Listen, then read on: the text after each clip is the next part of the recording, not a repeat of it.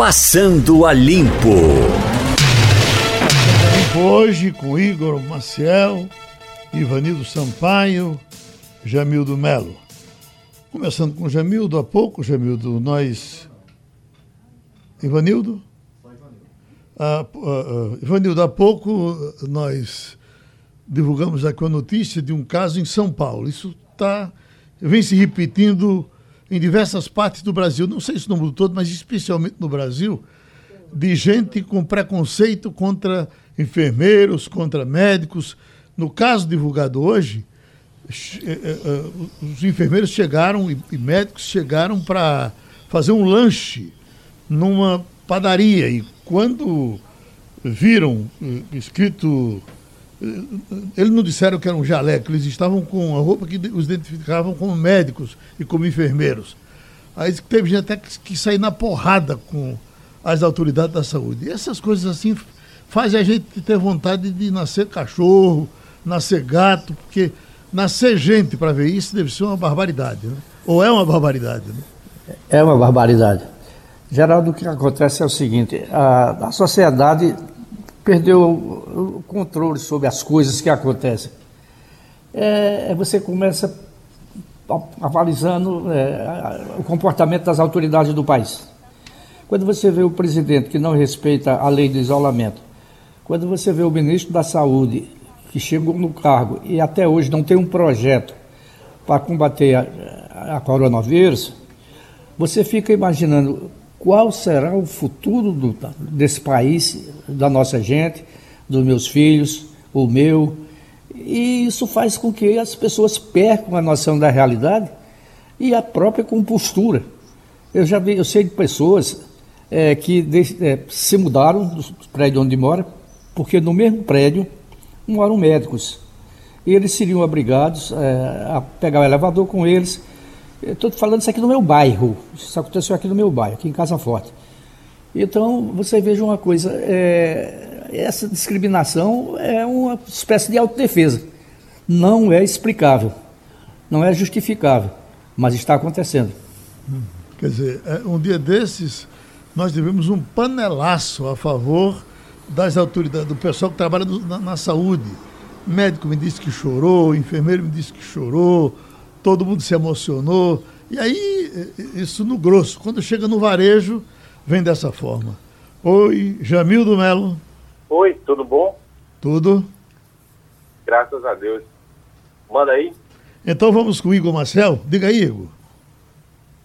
Eu acho, eu acredito, Geraldo, que a gente tem problemas muito sérios no Brasil, tão sérios quanto diversos. Por diversos, porque do mesmo jeito que tem gente que ignora o problema, que acha que não é nada demais, que não tem risco nenhum, e vai para a rua é, realmente sem, nenhum, é, é, sem nenhuma preocupação, nem com ele próprio, nem com o outro, porque isso está acontecendo muito. Para você ter uma ideia, a gente está em Pernambuco com menos de 50% de isolamento e por isso deve haver um, um, endurecimento nas regras de isolamento aqui em Pernambuco, talvez sendo anunciado hoje, ainda essa semana deve ter alguma coisa sobre isso, mas a gente tem de um lado essas pessoas que não estão nem aí, do outro lado gente que está tão neurótica, tão preocupada, mas a ponto de destratar as pessoas que são as que estão nos ajudando, são as pessoas que estão salvando, são as pessoas que estão ali, inclusive se martirizando, se é, é, sofrendo uma, um, um, tipo de tortura psicológica todos os dias, porque você imagine o que é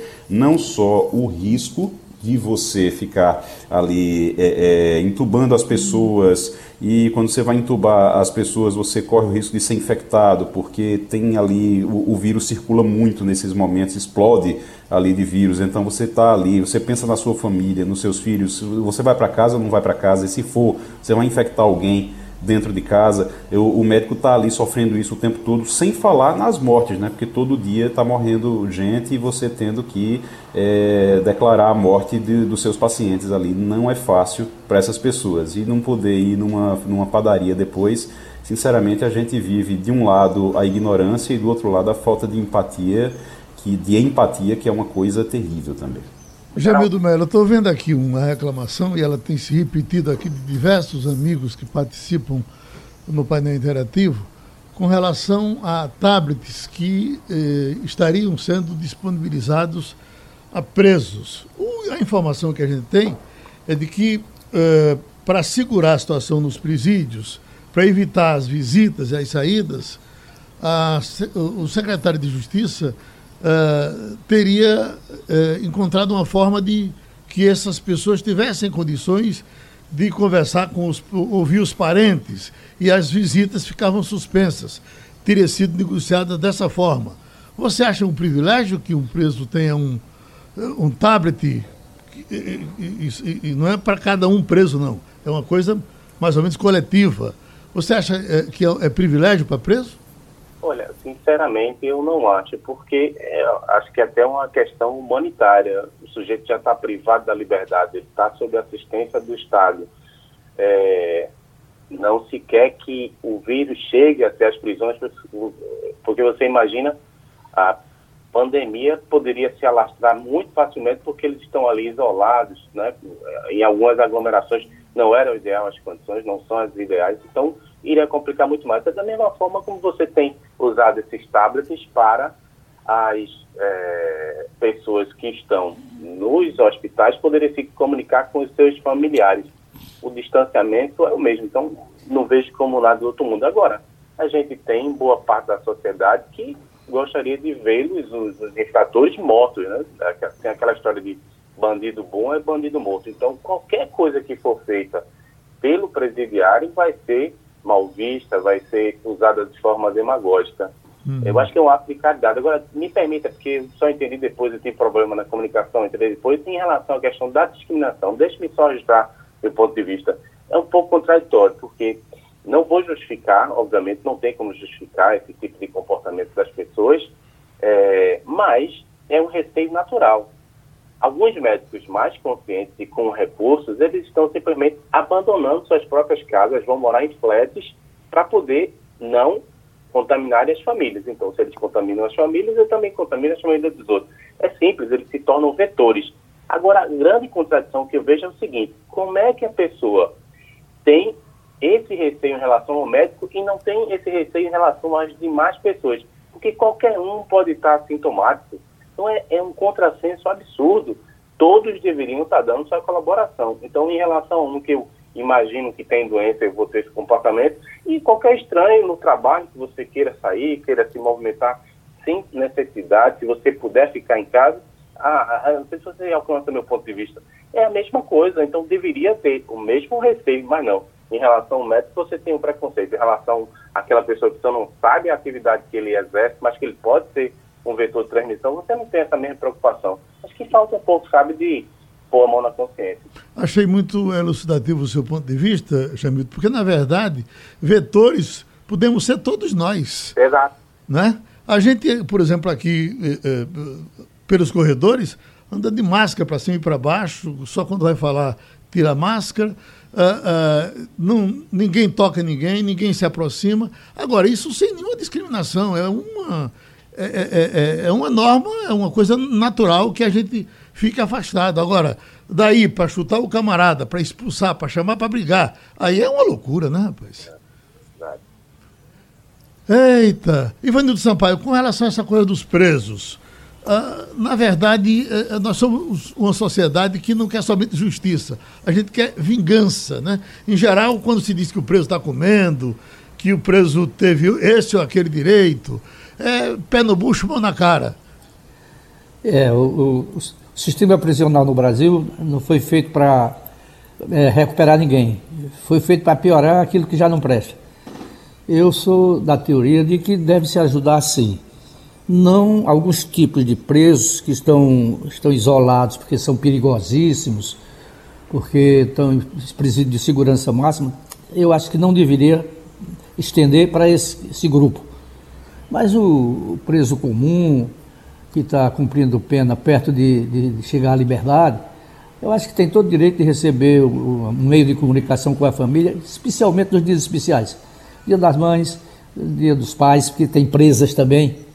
É, enfim, essas datas especiais, acho que é justo sim. Tem aqui Gilson de Paratibe que está dizendo: temos visto que 80% das pessoas nas ruas poderiam sim está em casa e se não tem o que fazer, por que essas pessoas vão para a rua? É falta de ordem e de respeito. Tem Marcelo Regis de Olinda, que diz, por favor, gostaria que vocês nos dessem informações sobre a situação do estado de Minas Gerais, em especial Belo Horizonte, sobre infectados, curados, mortos, sobre a capacidade dos leitos e vai por aí. Minas Gerais tem se apresentado até agora, me parece, com, com um resultado um pouco diferenciado. Uh, e aí eu chamo Igor Marcel para a gente falar disso. Uh, agora, isso é uma coisa que, pelo que eu estou vendo, ninguém comemora, porque a Paraíba, aqui juntinho da gente, estava até um dia desse com uma situação bem melhor do que nós estávamos. Já já ela nos acompanha. Então ninguém tem o que, o que comemorar. É, é uma coisa de por enquanto. Depois o negócio chega e quando chega, o céu desaba.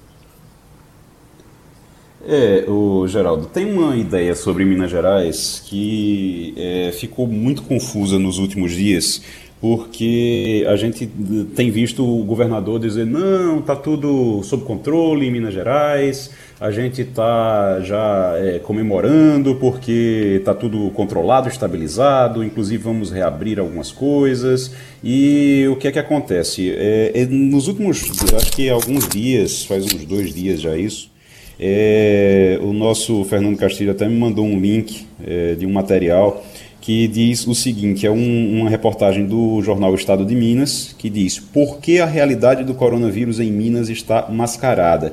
O problema é que o volume de resultados pendentes de confirmação de coronavírus é um dos maiores do país. Então você tem um número baixo por lá em relação ao restante do, do país, mas quando você vai ver, na verdade eles estão testando e o resultado não saiu ainda, então não tem resultado dos testes que eles estão fazendo. Essa é uma das maiores preocupações porque Minas Gerais é, diz não, está tudo ótimo, está tudo muito bem, o governador diz que está tudo tranquilo, que ninguém precisa se preocupar, vai lá e diz que Bolsonaro está certo, porque ele já fez isso, Diz que Bolsonaro está certo em se preocupar mais com a economia, porque isso já é uma coisa superada, pelo menos para ele em Minas. É, a gente sabe que ele está atrás de dinheiro do governo federal, de verba do governo federal, então tem, é, inclusive, elogiado o Bolsonaro. Agora parou um pouco, né? Porque Bolsonaro passou mais uma vez, passou de alguns limites e ele deu uma parada, mas ele vinha até elogiando o Bolsonaro, falando sobre a retomada da economia, deu uma parada agora, mas a verdade é essa, a verdade é que Minas Gerais não faz testes e quando faz não, não divulga os resultados, os resultados não saíram ainda de muitos testes, então você fica com essa impressão de que está tudo bem por lá e não está. Tem município lá que inclusive entrou em lockdown, né? Tem um município lá em Minas Gerais que chegou a entrar em lockdown já. Exato, inclusive a terra de Tiradentes, que é uma terra turística, né? Eu vi, inclusive, umas fotos da cidade, é um verdadeiro deserto. Oi, Jamildo. Só para complementar, acrescentando algo ao que disse aí corretamente, Igor, a gente paga aqui em Pernambuco pela transparência, porque desde o começo o governo tem dito, a, a gente tem acompanhado que tem que ser o mais transparente possível. Significa fazer o mais rápido, testar, divulgar e não omitir nenhuma morte. Então, dessa maneira, a gente fica lá em cima porque está fazendo corretamente. Com certeza, tem vários estados que estão escondendo, ainda mais se você tem o interesse de é, colocar as pessoas para trabalharem mais rapidamente do que seria o, o, ideal. E ainda complementando, o site de Veja está registrando um, um, um, estudo divulgado pelo Imperial College de Londres, mostrando que a Covid está descontrolada em 16 estados do país. Cita Pernambuco, não vou dizer todos, mas também cita Minas Gerais. Oi, Igor. Geraldo.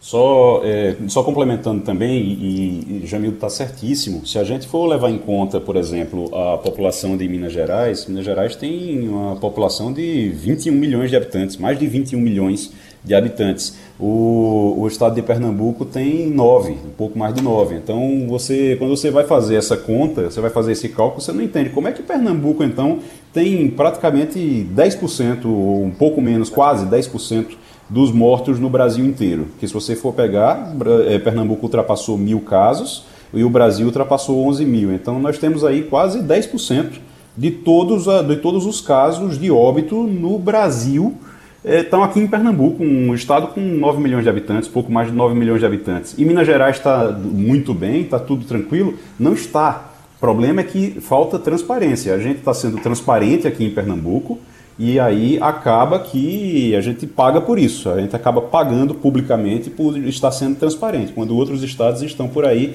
é, como eu não diria escondendo, a gente não pode dizer isso, claro, mas estão macaqueando os números, digamos assim, aquela coisa de, olha, vamos ver aqui, é, não coloca isso por enquanto, coloca isso aí como, como síndrome é, respiratória, depois a gente vê o que é que faz, se sair o resultado do Covid, e desse jeito a gente vai vendo essa, essa discrepância nos números. É um problema porque a gente tem 11 mil mortos no Brasil e a informação, pelo menos o estudo que já se fez é, em relação a esses mortos, em relação ao número de casos, é que esse número é muito maior, na verdade. Na realidade, é muito maior. Então você vê que o problema, a gente já está achando o problema grande, imagina se todo mundo tivesse sendo transparente. Ô Igor, inclusive... O Geraldo, ainda tem um fato aí. Minas Gerais tem 875 municípios. Faz fronteira, faz divisa com a Bahia, com Goiás, com a Bahia, com o Rio de Janeiro. Quer dizer, você ter o número real dos casos de infecção nesse estado não é fácil. E eu concordo com o que o Igor disse deve estar sendo maquiado. Agora, Ivanildo, você, você acredita em migal de cachorro, Ivanildo? Não, não acredito não. Ontem foi o dia das mães e as mães sempre acreditaram nisso, nos davam para a gente ficar forte, especialmente as avós, né? E até nisso aqui a gente, a gente tá, para isso a gente está apelando para tudo. A nossa avó está trazendo de casa todo dia um, uma garrafa térmica de migal de cachorro, que é para a gente ficar forte. Eu já estou aqui com o meu copo de mingau de cachorro. Se eu tomar e tossir daqui a pouco, é porque tem pimenta do reino que não acaba mais, tá certo? Com relação à economia, teve uma conversa uh, nesse fim de semana do ministro Paulo Guedes, uma conversa bem interessante, um, um debate com banqueiros, e onde ele disse aos banqueiros que nós estávamos nos uh, uh, feito babacas, entregues a, a, a seis bancos importantes que depois do coronavírus isso ia mudar. É interessante até porque foi dito que, de princípio, que Paulo Guedes seria um aliado dos banqueiros. Vamos ouvir o flash.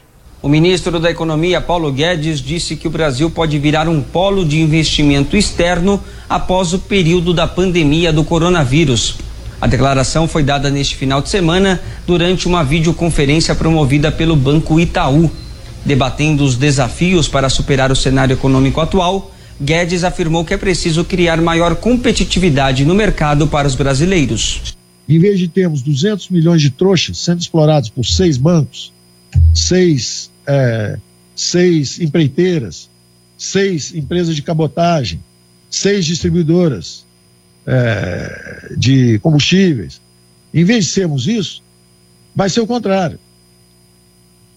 Teremos centenas, milhares de empresas, vamos criar uma classe média forte de empreendedores, a prosperidade, salários mais altos, produtividade, maior competitividade dos brasileiros. O ministro Paulo Guedes também afirmou que o aumento de impostos não é o caminho para sair da atual crise.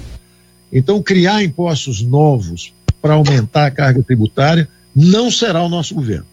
Não será o nosso governo. A nossa saída nós não acreditamos que vamos retomar o crescimento é, cavando mais fundo no buraco em que nos encontramos exatamente por cavar. Então, essa ideia de saída pelo investimento público, pelo aumento de impostos, não será conosco. Nós não faremos isso. Paulo Guedes ressaltou a importância da sustentabilidade fiscal para a retomada do crescimento econômico. O ministro também reforçou que as altas despesas relacionadas à pandemia devem ser algo excepcional. Ele também voltou a defender que os servidores públicos não tenham aumento salarial até o final do próximo ano. Uh, Igor Marcial, esse otimismo de, de Paulo Guedes lhe agrada? Eu acho que Paulo Guedes ele precisa ser mais ministro da, da Economia e menos futurólogo. Agora, alguns pontos que ele colocou realmente uh, estão corretos. A gente imagina que seja assim. É difícil ainda de ter certeza. É difícil ainda ter certeza, mas a gente imagina que seja assim. O que me chama a atenção é que o ministro Paulo Guedes ele comprova aquilo que a imprensa vem divulgando já há várias semanas, de que ele não estava feliz e que ele não foi consultado e que ele não participou dos planos para aquele projeto, aquele, aquele plano que foi apresentado é, pelo ministro Braga Neto que é o ministro da Casa Civil, sem a presença do Paulo Guedes, e que depois disseram: não, Paulo Guedes está por dentro de tudo, Paulo Guedes está participando também. Não estava. Por quê? Porque Paulo Guedes está exatamente criticando o gasto público, está exatamente criticando o uso de verba pública para incrementar a economia, para aquecer a economia depois da pandemia. Então, é exatamente, exatamente o contrário daquilo que previa o, o, todo o projeto de Braga Neto e dos outros ministros militares e ministros de planejamento também, que tinham feito aquelas, não, a gente vai fazer, parecia um, um, um PAC, o, lembra do PAC da Dilma? Parecia o PAC realmente de, de, da época de Dilma, só faltou chamar Dilma realmente para tocar o projeto dentro do governo. Mas a, o fato é que agora ele mostra realmente que o caminho não é esse e que o governo não vai fazer isso. Agora, não sei se ele já combinou isso com o Braga Neto, que hoje, como ministro da Casa Civil, praticamente tem gerenciado e tem comandado o governo. Ivanildo Sampaio.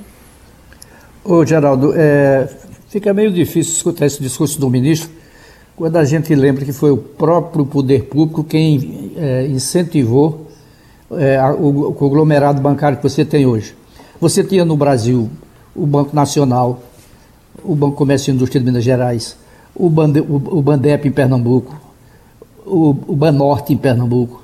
Tinha dezenas de bancos de médio porte que fecharam se concentraram em quatro. Isso foi incentivado pelo governo porque os pequenos quebraram.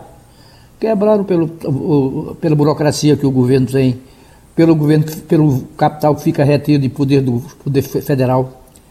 Então, tudo isso contribuiu para que os bancos médios sucumbissem. O que é que ele vai fazer? Vai dar dinheiro público para abrir os outros bancos? E Realmente, o ministro Paulo Médici, de vez em quando, parece que não está no mundo real, não. Ele faz Olha. um discurso otimista, quando todas as medidas que ele toma parecem seguir no sentido contrário. Nenhum país do mundo se recuperou de crise sem a presença do governo, sem verba pública. Isso foi depois da Primeira Guerra Mundial, foi depois da Segunda Guerra Mundial, foi depois da crise econômica dos Estados Unidos. Então, precisa sim da presença do governo para você sair da crise. E depois você vai estudar como é que você vai comportar. E Jamildo Melo? É, Geraldo, vê só. Eu vejo algumas contradições. A começar do pagamento da ajuda. É um, é um, é um ministro que está reclamando da concentração bancária. Mas por que não se autorizou que vários bancos fizessem o pagamento do benefício apenas à Caixa? Pelo menos o Banco do Brasil, só hoje estão autorizando que se faça algum atendimento nos Correios, botaram também o, SESC, SENAC, para poder dar informação. Então começa a contradição daí. Em relação às medidas econômicas, ele tem um, um, comportamento muito inteligente. Ele deu uma entrevista anterior, a coisa de dois meses, que dizia: fizemos a reforma da Previdência, então atacamos um dos pilares da, das deficiências macroeconômicas. Na sequência, a gente conseguiu controlar o câmbio, o dólar, então segurou também as despesas com os juros. Ah, tanto é que está no menor patamar. Então reduz a dívida também economiza. E aí ele viu uma oportunidade muito grande com a pandemia de dizer, olha, eu vou dar de um lado com a aplicação direta, dinheiro na veia para os estados, para os municípios, segurou muito para poder isso sair, mas eu vou tentar tomar do outro, que é com o, o controle dos gastos é, de pessoal por parte dos estados, com essa, é, como é que é a palavra? Congelamento. Tudo bem, só que, será que é o momento? A gente está falando em deflação. A gente precisa fazer a roda da economia funcionar. Você vai segurar a massa de, de salarial em circulação? Então, talvez não seja o melhor momento. Para o ponto de vista dele de segurar as contas, ótimo. Mas eu não sei se para o país é o melhor momento. Então, eu acho que essa é a grande contradição. De qualquer maneira, ele também conseguiu fazer algo assim que é inimaginável. Ele colocou o Bolsonaro para se comprometer com o congelamento. Essa, semana deve sair o veto a essa medida ou não. De qualquer maneira, Bolsonaro foi de uma coragem enorme, ele vai estar peitando diretamente as categorias que são mais gratas a ele, a palavra não é grata, que, que, que deram apoio, né, que são as forças de segurança, os policiais federais, os policiais nos estados, esse pessoal vai ser atingido também, porque o veto, se valer, tem que ser para todo mundo, né?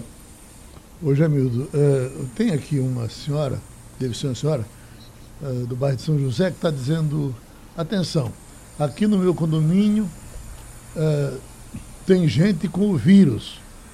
E o, que, e, e, o que fazer? Bom, fazer tudo menos jogar do prédio embaixo, né? Porque isso é uma coisa que pode acontecer com a senhora, comigo, com qualquer pessoa. Acho que de princípio é manter a distância dessa pessoa que a senhora disse que está contaminada e a família deve estar cuidando dela, isolada dentro de casa. Eu estou dizendo, pedir para você ficar, é, Jamil, porque Maria Luísa me disse que aí no seu condomínio tem, me parece que duas pessoas, ou estavam duas pessoas com o vírus. E está vivendo, e vocês estão vivendo, estão convivendo, não é isso? Olha, eu não tenho essa informação, mas a gente tenta levar uma vida relativamente normal dentro, dentro desse novo normal, né? Só sai de máscara, só sai quando é necessário para fazer alguma compra de mantimentos e maior parte do tempo em casa.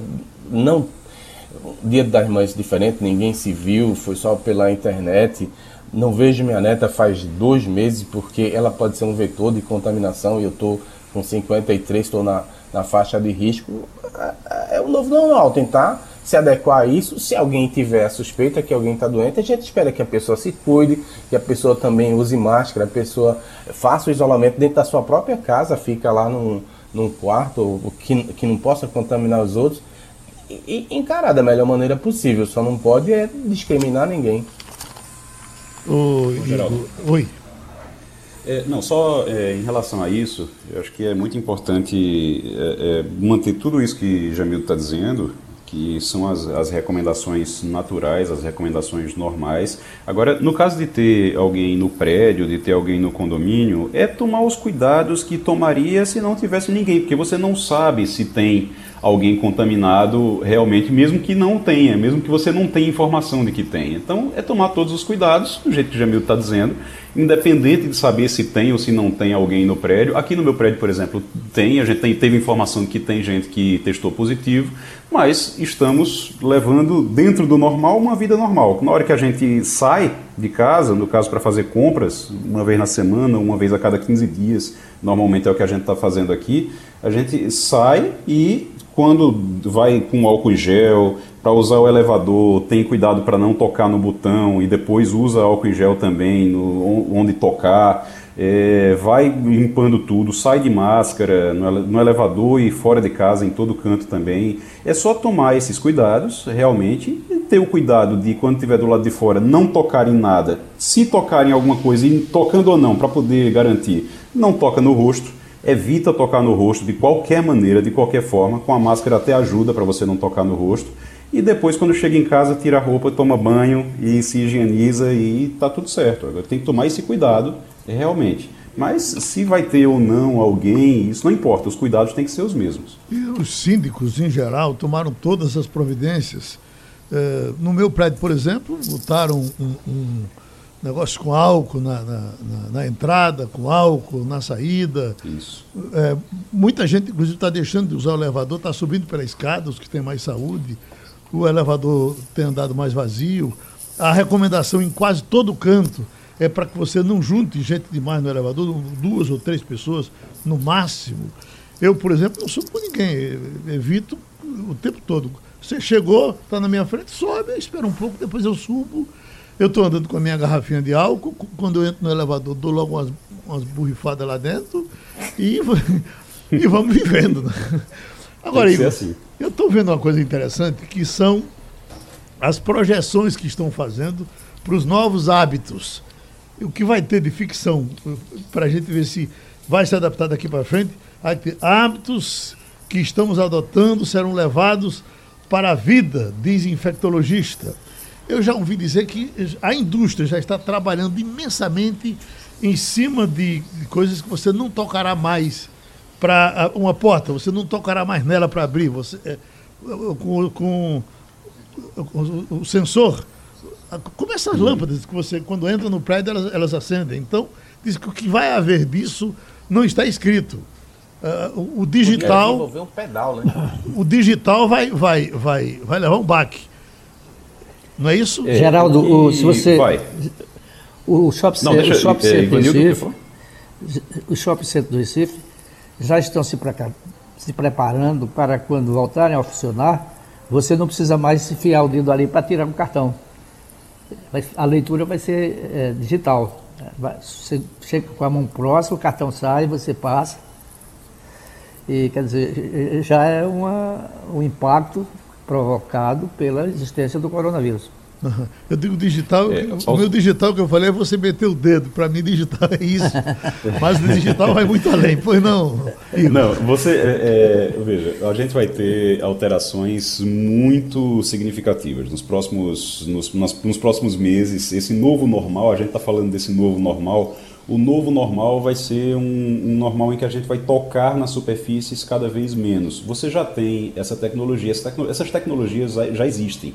Se você chega na China, por exemplo, na China tem uma história que me contaram, de uma pessoa que teve na China estava me contando isso, Geraldo, não sei se você sabe, mas até é, é, para você dar esmola para mendigo, porque lá tem mendigo, até para você dar esmola para mendigo, você dá com QR Code.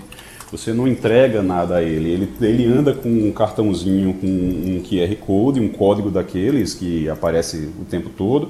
Você vai lá com o celular, aponta o celular e você dá uma esmola. Você dá um, alguma ajuda para aquele mendigo. Fora isso, quando você vai no, no mercado, você não tem caixa, você não precisa pagar, você não precisa tocar em nada. Você só pega no, na mercadoria que você quer e já tem leitores de, de face, eles vão ler sua face você entra, ele, ele identifica você, o que você pega, ele identifica e quando você, faz, quando você sai com a mercadoria, ele calcula e debita direto da sua conta.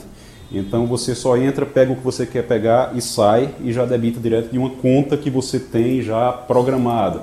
Isso são coisas que a gente imagina que vão chegar mais rápido. O que é que acontecia antes? A gente tinha uma ideia de que até 2045, 2050 a gente teria essas tecnologias aqui e a gente teria também uma preocupação muito grande com o desemprego. Isso é a, é a parte ruim que a gente precisa se preocupar, já deveria estar se preocupando há muito tempo, que é a qualificação das pessoas para atuar num mercado totalmente diferente. A gente teria isso, uma previsão de 2040, 2050 mas agora isso deve ser acelerado. A gente vai ter agora um, uma aceleração realmente porque os mercados eles começam a correr atrás de tecnologias que facilitem isso, que possam. Então a gente vai ter realmente o que a gente ia ter daqui a 20, 30 anos, a gente vai ter em 10. Pode ter certeza. Ô, Jamil, eu não sei se a gente vai relaxar depois, mas eu vou ser bem mais limpinho depois desse.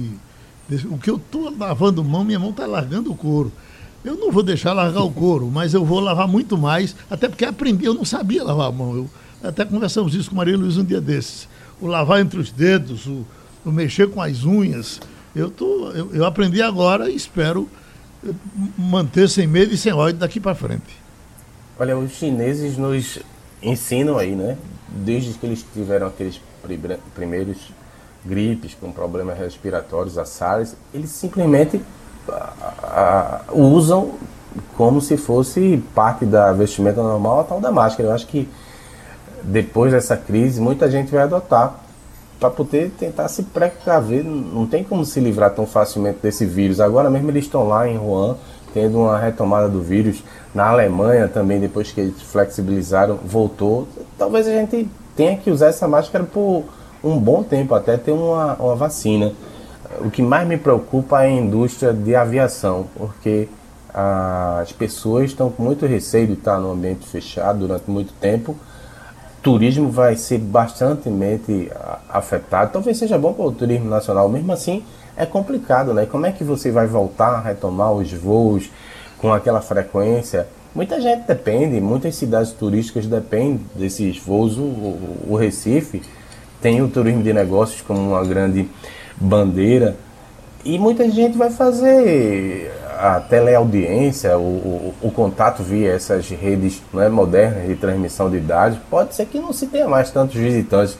Como é que vai fazer para sustentar as pessoas, sustentar os mesmos negócios, é algo assim inimaginável, mas que a gente vai ter que enfrentar de uma maneira ou de outra. Você você não vai mais precisar, né, Jamildo, viajar. Você vai participar de uma reunião em São Paulo. Você não precisa mais viajar para São Paulo para participar de uma reunião lá. Você pode fazer essa reunião aqui por videoconferência, que é algo que está sendo muito difundido agora.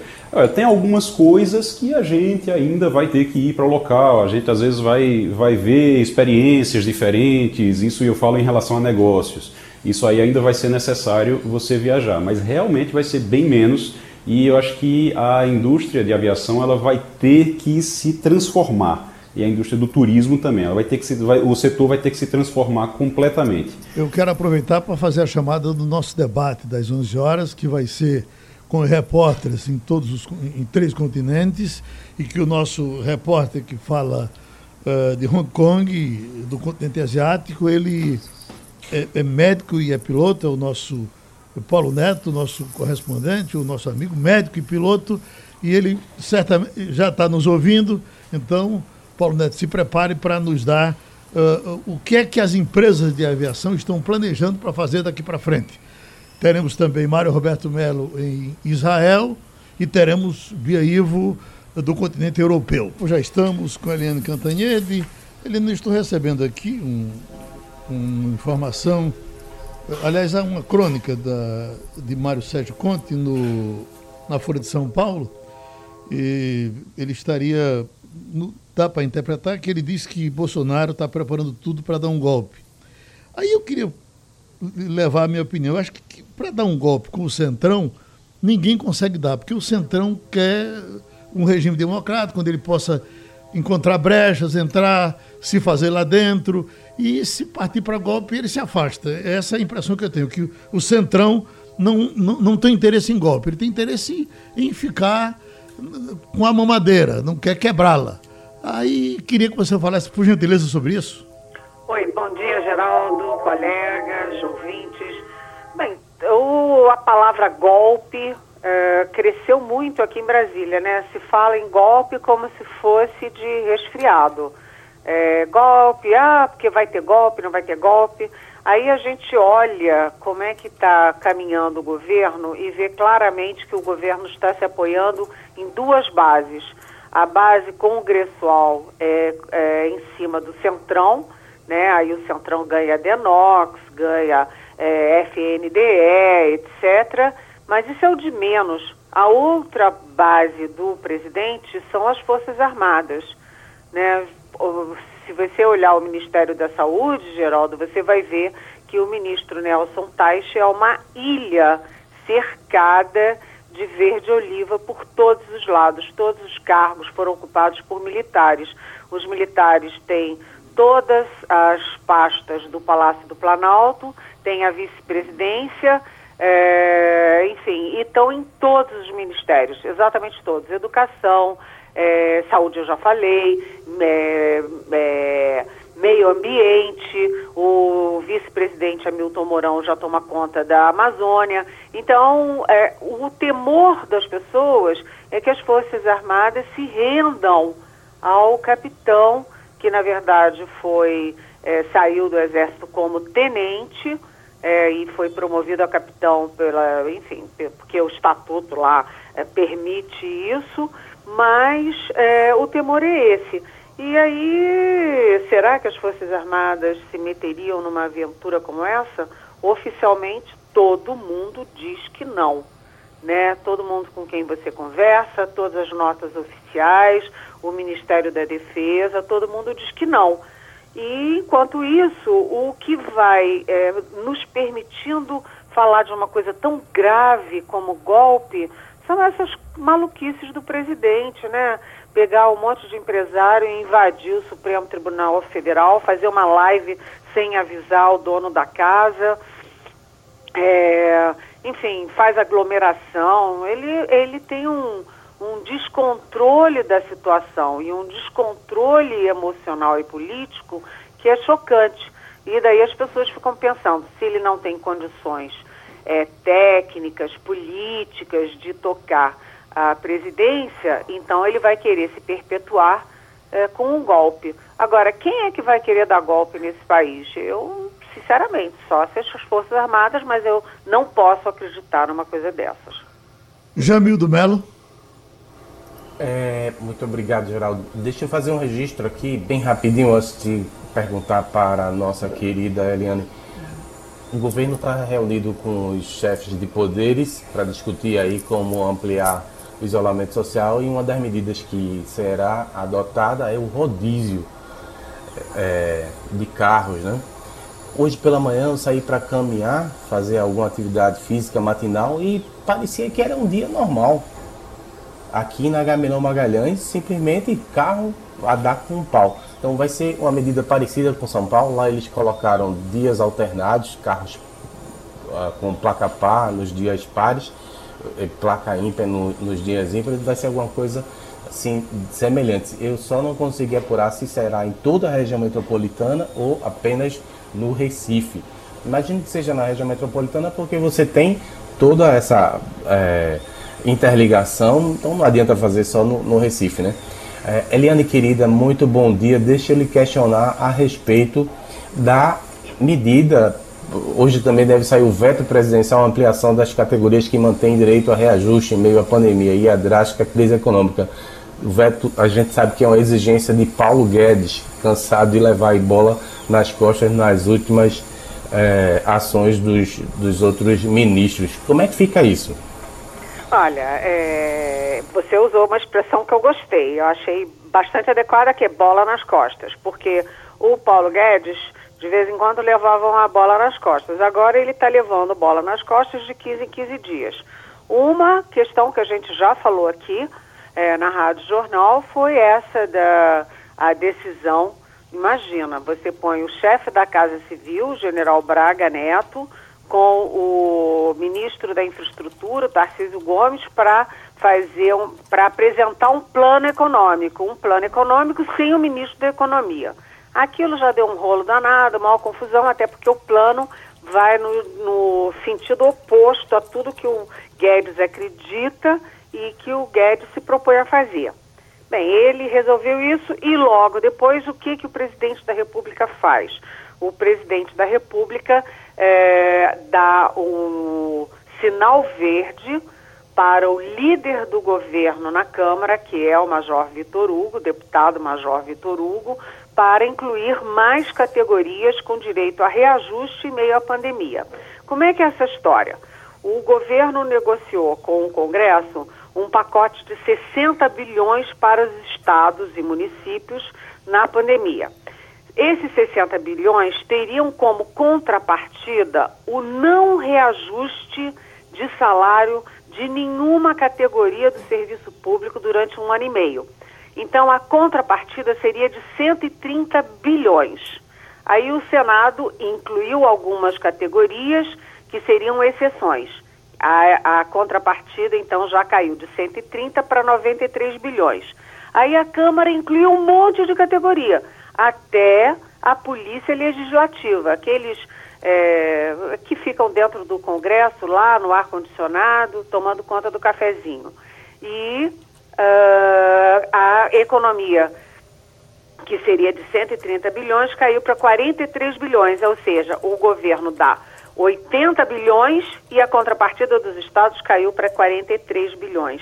E com a autorização do presidente da República eu soube que o Paulo Guedes subiu pelas tamancas é, e disse que era inaceitável. E aí ele, no dia seguinte de manhã, já foi para o Palácio do Planalto e disse para o presidente que era inaceitável e o presidente aceitou. Uh, hoje ele sanciona o aju ajuda aos estados e municípios, mas com o veto a esses, a permissão de reajuste. Mas é um desgaste enorme enorme porque o presidente não ouve, não estuda o que tem que estudar, ele toma decisões da cabeça dele na base do achismo, sem ter os dados, sem ter as estatísticas, sem ouvir o ministro da área e vai criando essas confusões todas no meio de uma pandemia que já matou mais de 11 mil brasileiros. Igor Marcel? Eliane, muito bom dia. A gente está acompanhando essa semana, deve ser uma semana bem movimentada por conta do, da investigação, aquelas acusações do ex-ministro Sérgio Moro contra o presidente.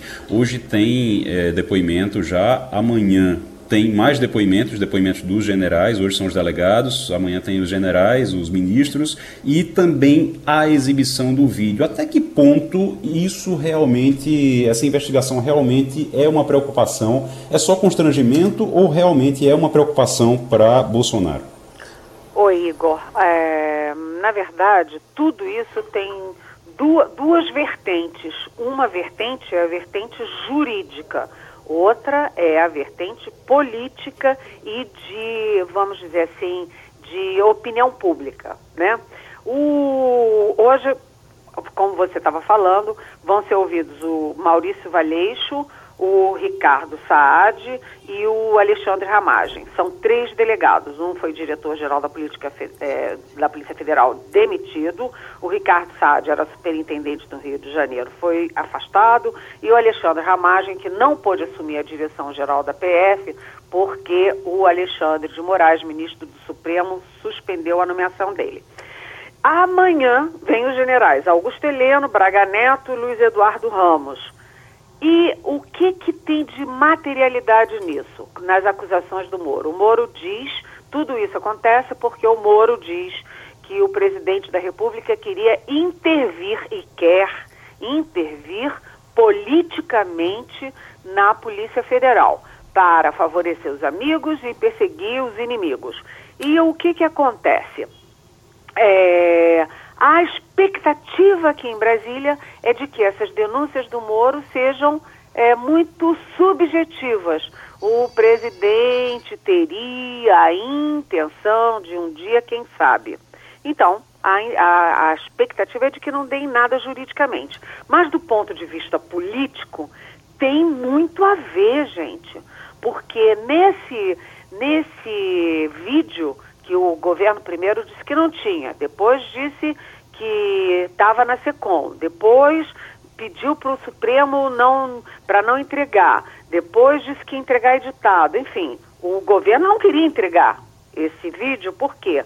Porque o vídeo, primeiro, dá materialidade às acusações do Moro, porque tem lá efetivamente o Bolsonaro dizendo que vai mudar sim a superintendência da PF no Rio, que vai mudar o diretor-geral da Polícia Federal sim, e que se o Moro, o ministro, não quisesse, que ele demitiu o ministro também. E ele deixou claro que ia interferir politicamente mesmo. Então dá materialidade do ponto de vista jurídico. E do ponto de vista político é um desastre. Dia 22 de abril, o Brasil estava chegando a 3 mil mortos né, na pandemia. Estava ali um momento dramático de ter que aprofundar o isolamento social. E, e, o que o Brasil vê no vídeo, quer dizer, é sigiloso, mas com aquele monte de gente e agora vazando para a Polícia Federal, PGR, etc., é impossível ficar tão sigiloso. Mas nesse vídeo tem lá o presidente aos berros dizendo que quem manda é ele.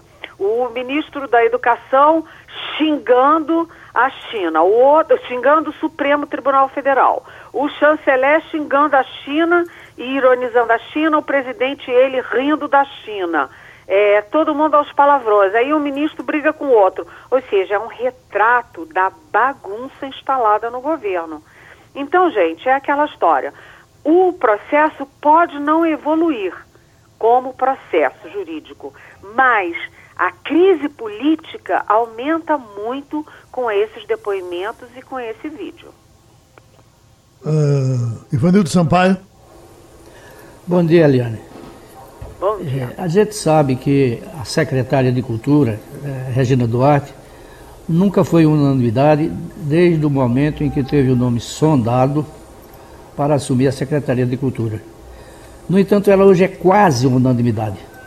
Quase todo mundo quer vê-la fora.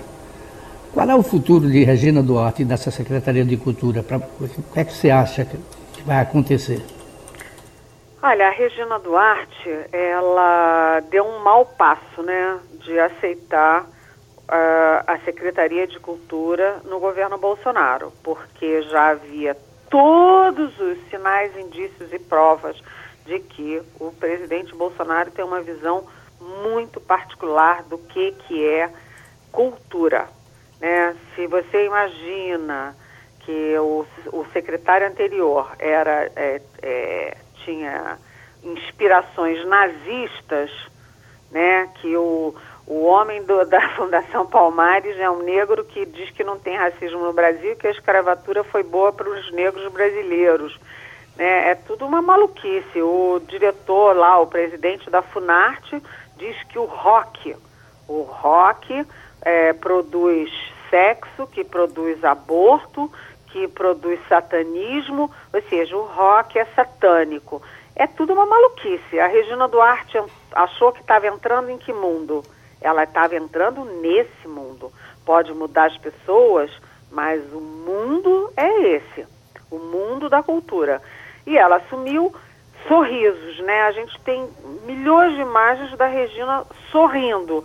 Até que ela assumiu, o Bolsonaro começou a fazer com ela o que já fez com Santos Cruz, com Bebiano, com o presidente do BNDES, Joaquim Levi, com o Mandetta e com o Moro. Começou a falar dela publicamente. Todo mundo lembra que ele disse: ah, a Regina está muito longe, a Regina é, não sabe lidar lá com a, a esquerda que toma conta do setor. Começou a falar mal dela publicamente. E agora a Regina Duarte perdeu apoios na categoria dela. Ela é atriz 50 anos, uma atriz querida, né? Muita gente é, calou a boca quando ela assumiu em respeito a ela, torcendo para ela dar certo. Muita, muita, muita gente. E aí ela joga tudo fora, indo para entrevistas da CNN, dando aquele vexame, não sei se vocês viram, mas um vexame. Teve um piti, foi cantar hino, do, hino informal da ditadura militar, é, ironizar as mortes Olha, uma coisa horrorosa. Agora tem um manifesto de 500 artistas e produtores culturais contra a Regina. Ou seja, ela era até bem aceita no meio. Agora ela é, como você disse, uma quase unanimidade no próprio meio dela. Eu pergunto, uh, Helene, esses 512 artistas mandando um memorando uh, contra a Regina Duarte, esse desapoio não agrada a Bolsonaro e ela vai ficar por conta disso? agrada muito, você entrou no ponto certo.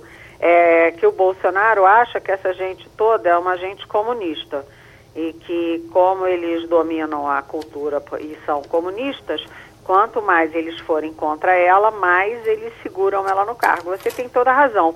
Isso conta a favor dela, uhum. né? Mas eu não sei como é que ela vai conseguir trabalhar e fazer o que ela quer se o Bolsonaro puxa o tapete de um lado e se a categoria e o meio não dão apoio do outro. Ela vai trabalhar com que instrumentos? Ninguém sabe e ninguém viu. Ô, Eliane, estão surgindo mais informações de que os partidos estão todos em cima de Sérgio Moro, já querendo planejar ele para presidente da República. Ele vai engolir essa corda, será? Olha, ele sempre diz que não, né? Inclusive para mim ele dizia que não, que não, que não é a dele, que ele não tem talento para isso e nunca pensou nisso.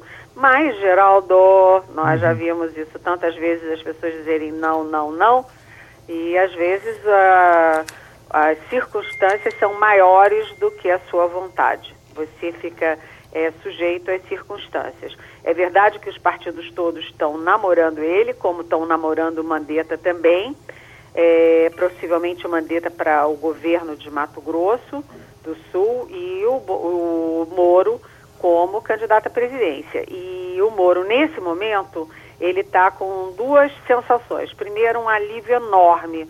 Quando se falou de churrasco é, no Alvorada, no meio das 10 mil mortes, o, eu imagino que o Moro deva ter sentido um alívio enorme de não ter que participar desse show macabro. E ele também está muito às voltas né, com o processo, porque ele tem que calcular milimetricamente o que, que ele vai dizer e quais serão os passos seguintes dele nesse processo. Agora, é, o que eu acho curioso é que essa gente que vai fazer manifestação na rua bate agora no Supremo Tribunal Federal, né, no Congresso Nacional, e bate também no Sérgio Moro, ou seja, o Sérgio Moro, o grande ídolo da Lava Jato, o homem que é o mito do combate à corrupção no mundo, é, agora apanha dos bolsonaristas no meio da rua. Isso tudo pode ser a favor dele. Quanto mais os bolsonaristas radicais baterem no Moro, mais o Moro se torna uma opção, uma alternativa para a presidência da República. Jamildo? Ah, o que é que ainda falta perguntar? Vamos entrar no Supremo. Você já falou de Regina Duarte. A questão do Supremo, né, esse, esse confronto eh, vai.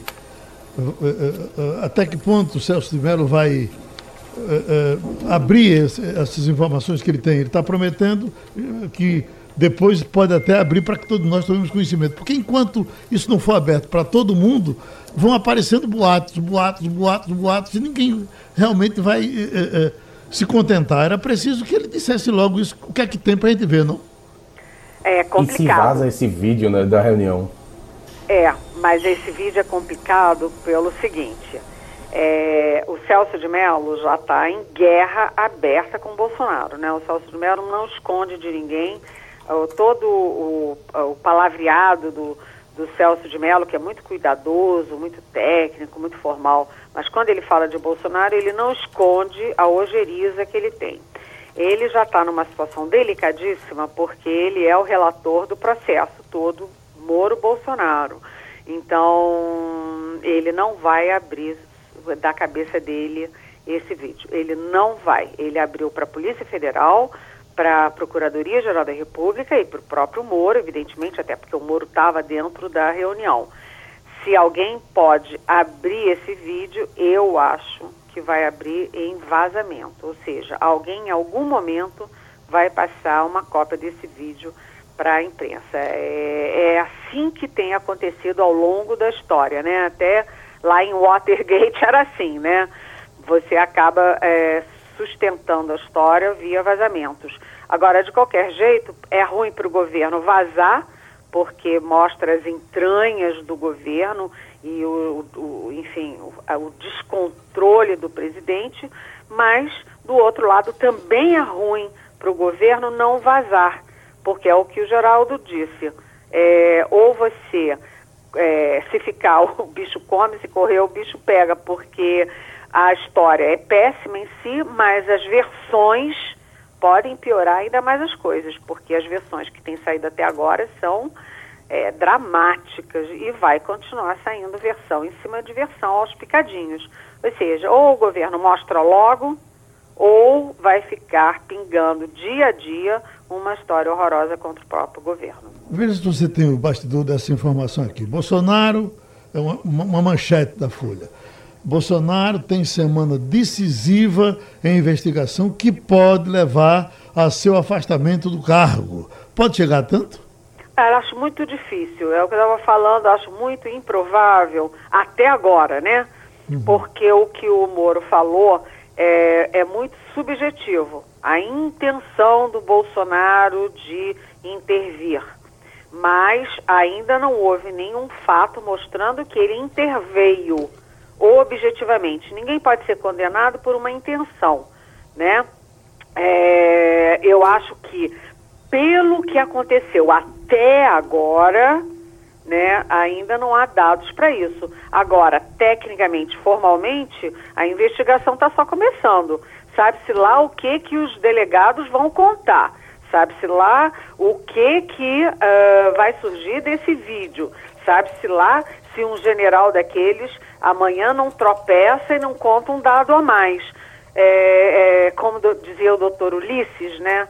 sobre CPIs, e isso vale também para investigações, a gente sabe como começa, mas não sabe como acaba. A expectativa em Brasília não é de que é, chegue a ponto do impeachment do presidente, mas, ao mesmo tempo, ninguém diz, põe a mão no fogo e diz que não acontecerá. O ministro da Saúde, Eliane, com todo o uh, uh, prestígio que teria entrado com Bolsonaro, mas ele continua as opiniões se chocando contra as de Bolsonaro. Bolsonaro querendo abrir tudo, ele, Ele já fala até em local, tem algum, em, em local tem alguns casos. É, é, como é que, que Bolsonaro está tolerando isso sem dizer nada até agora? O Bolsonaro não leva o Nelson Teich a sério. O Bolsonaro é, escolheu um médico que tem um bom, uma boa biografia, é respeitado no mundo médico, botou lá. Aí o Teich vai para Manaus, o Teich vai para o Rio de Janeiro, vai para Amapá, etc., anda para lá e para cá. Mas o Bolsonaro não dá a menor bola para o que ele fala, porque o Bolsonaro botou 11 militares lá no Ministério da Saúde, o Taixe é uma ilha cercada de verde-oliva, e ele não manda nada. E o, você viu, né, o Bolsonaro teve aquele desgaste enorme de demitir o ministro Mandetta no meio da pandemia, sai o Mandetta, entra o Taixe e chegou à mesma conclusão, que primeiro, sem vacina, sem remédio, a solução é fazer isolamento. O Tais, o tempo inteiro, ele sutilmente, não ostensivamente, mas ele defendeu o isolamento e agora, ostensivamente, já fala que em alguns lugares vai ter que ter até lockdown. Ou seja, ele está falando o que o Mandetta falava e está falando, ambos falam contra o Bolsonaro. Mas o Bolsonaro não dá a menor bola, porque o Taixa não tem a força da comunicação e a força política que o Mandetta tinha. Ninguém dá bola. Helena, deixa eu lhe fazer um pedido doce agora no final, para a gente falar de coisa boa. É o bar. A, sua, a sua colega Natuza é, fez uma declaração tão simpática ao Recife, é, ela, é, usando inclusive um termo muito usado aqui na, na, na TV Jornal, acho que esse termo nasceu de Cardinô na TV Jornal, uh, alma cebosa para se referir. e ela fez essa referência dizendo: olha, eu, eu vivi no Recife e a, a, esse termo é recifense. Falou com muita simpatia do Recife. Ficamos todos curiosos de saber como foi que ela veio aqui, se ela fez jornalismo. Não foi, todos os, os jornalistas aqui já procuramos, ninguém estudou com ela. Aí ficamos com a curiosidade de saber um pouco mais dessa passagem dela aqui para o Recife, que foi longa. E se você encontrar um jeito de me dar o telefone dela, ou, ou, ou, mandar um, ela passar um zap dizendo alguma coisa, a gente vai botar isso aqui com muita alegria, porque as pessoas ficaram querendo votar nela para vereadora. Eu acho que vale uma boa entrevista com ela na Rádio Jornal. A Natuza é minha amiga, nós trabalhamos juntas muito tempo na Folha de São Paulo, agora trabalhamos juntas na Globo News. É, é uma pessoa muito, muito querida. Agora, cá para nós, não é difícil gostar de Recife, né? Não é difícil gostar de Pernambuco.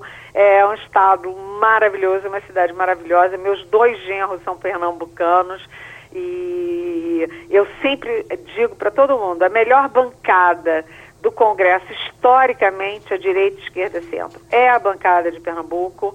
É, é um povo muito politizado, excelentes médicos, excelentes advogados, excelentes jornalistas.